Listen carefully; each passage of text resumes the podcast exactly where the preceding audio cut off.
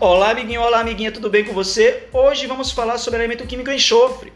O enxofre é algo mal cheiroso e não há alternativa com ele. Ele é fétido, quando pó ou sólido cristalino. Quando queima, é fácil compreender porque muitas tradições preenchem seu inferno com ele. O nome histórico do enxofre é brimstone.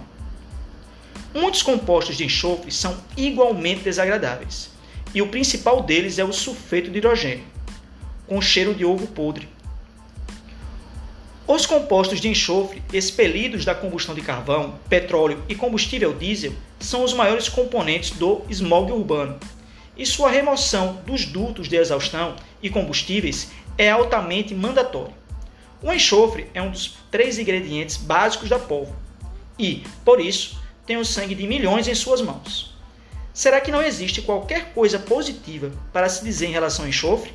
Bom, não pode-se negar que o enxofre é muito útil.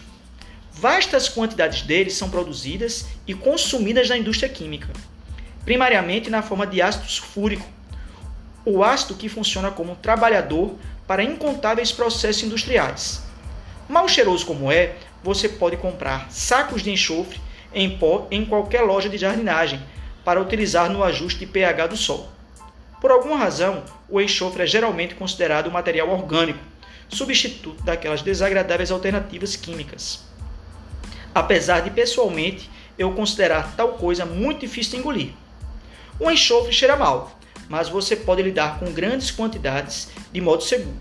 O cloro, por outro lado, tem um cheiro quase agradável em baixas concentrações, lembrando as pessoas do prazer das piscinas mas se existirem quantidades maiores que os traços ao seu redor, tome cuidado. E o cloro é o próximo elemento no próximo podcast. Até a próxima, amiguinho. Até a próxima, amiguinha.